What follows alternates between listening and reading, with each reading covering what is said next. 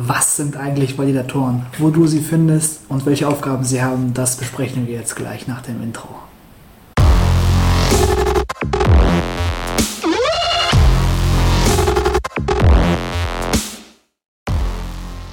Ja, schön, dass du wieder da bist. Mein Name ist Klaus von CryptoKlaus und heute geht es um das Thema Validatoren.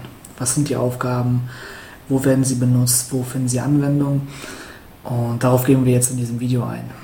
Wenn dir das Ganze gefällt, dann lass auf jeden Fall ein Like da, einen Kommentar da, drück die Glocke und dann bist du immer auf dem neuesten Stand, was das Thema angeht.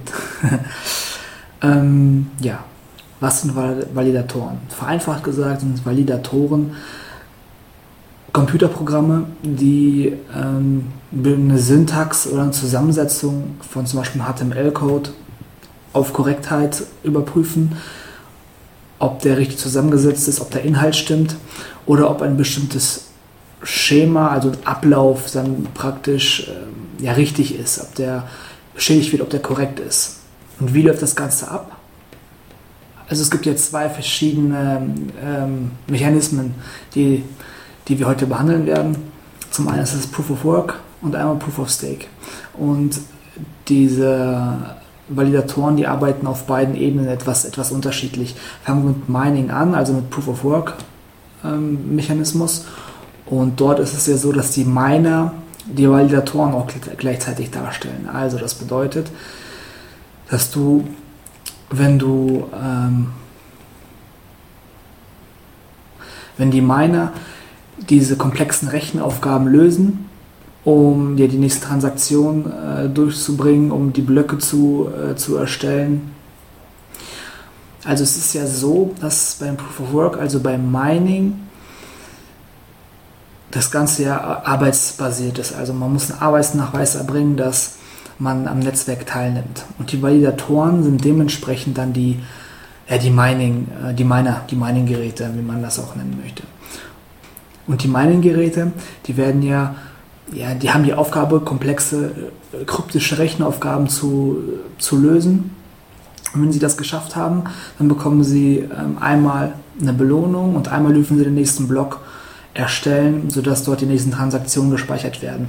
Bevor dieser Block aber erstellt wird, wird das durch den ähm, Validator einmal kontrolliert. Also es gibt dann bestimmte Mining-Geräte, ähm, die werden als Validatoren. Das wird immer abwechseln, das korrigiert sich gegenseitig selbstständig automatisch. Das heißt, dieser korrigiert dann die Rechenaufgabe und das Ergebnis von dem Mining Rig, der diese Aufgabe gelöst hat. Das heißt, sie kontrollieren sich, wie gesagt, untereinander selber. Der eine Mining Rig hat, das, hat die Aufgabe gelöst und ein anderer kontrolliert das. Also er rechnet dann sozusagen gegen.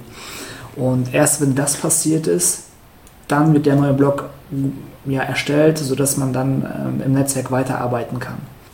Traditionell kannst du dir das so vorstellen, dass man, ähm, dass diese, diese Computerprogramme, diese Validatoren eine, eine menschliche Person quasi ersetzt. Das heißt, wenn du eine Transaktion machen willst, du gehst zum Beispiel zu deinem Bankberater und willst dann dort ein Geschäft abwickeln, dann wird der das Ganze überprüfen, dann kommt das vielleicht nochmal zu einer anderen Fachabteilung, da wird das nochmal überprüft, immer von menschlicher Hand. Und in einer Blockchain passiert das automatisch, weil es im Programmcode so eingespeichert ist. Und da ist kein Handlungsspielraum für, für Änderungen, für ähm, Veränderungen. Das ist wie gesagt dort hinterlegt. Und da wird so eine Kontrollinstanz einfach wegfallen dann. Und ja, nochmal zusammengefasst, das Ganze beim Proof of Work hast du die Validatoren, die auch gleichzeitig die Miner sind und die kontrollieren sich gegenseitig. Also eine, alle Miner arbeiten gleichzeitig an einem Problem und dann löst einer das Problem und ein anderer kontrolliert ihn dann. Das passiert immer automatisch abwechselnd, da gibt es keine bestimmte Reihenfolge für ähm, oder keinen bestimmten Ablauf oder Rangfolge. Das passiert alles ähm, von alleine und dann werden Rewards ausgeschüttet, also die Belohnungen dafür dass man diesen neuen Block dann geschürft hat, erstellt hat. Beim Staking sieht das alles ein bisschen anders aus. Das heißt, das Grundprinzip das gleiche, also dass die Validatoren die Aufgaben kontrollieren, die Transaktionen kontrollieren, die zuweisen, die Belohnungen ausschütten.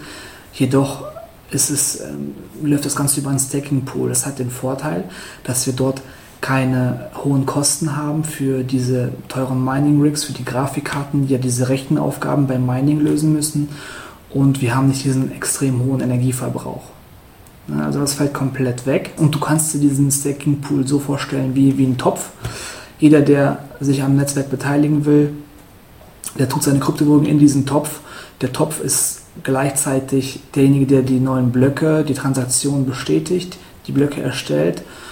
Und es gibt viele verschiedene von diesen Töpfen, von diesen Stacking Pools. Theoretisch könnte jeder von uns einen Stacking Pool eröffnen, wie es auch bei Mining möglich ist, nur ohne diese hohen Kosten ähm, im Hintergrund. Wenn du eine bestimmte Anzahl von Ethereum zum Beispiel hast, sind im Moment 32, dann könntest du dich bei Ethereum 2.0 engagieren und dort deinen eigenen Staking Pool eröffnen. Und dann bist du einer von ganz vielen, der diese Staking Pools hat. Und weiter geht es dann einfach, dass ähm, du quasi diesen Staking Pool bewirbst. Die Leute kommen rein, tun was in diesen deinen Staking Pool rein, sodass du dann höhere Chancen hast, die nächste Transaktion, den nächsten Block zu, ähm, ja, durch, durchzu, durchzubringen, wenn man das so sagen will. Und hast du das dann geschafft, dann wird das Ganze nach, wieder nach dem Zufall, Zufallsprinzip von einem anderen Staking Pool überprüft auf, ja, auf Effizienz, auf äh, Korrektheit, auf Richtigkeit. Und wenn das dann funktioniert hat und das alles abgewickelt ist, dann wird das Ganze bestätigt. Du bekommst dann deine Belohnungen ausbezahlt oder der Staking Pool bekommt die Belohnung ausbezahlt und dieser verteilt dann diese ähm, Rewards weiter an jeden, also an dich oder mich, der keinen eigenen Staking Pool hat, sondern sich nur daran beteiligt. Ähm, ja, diese Kryptowährung oder die Belohnung dafür aus und behält nur selber einen ganz kleinen Teil für die Transaktionskosten und für die Betreibungskosten ein. Das ist der Unterschied.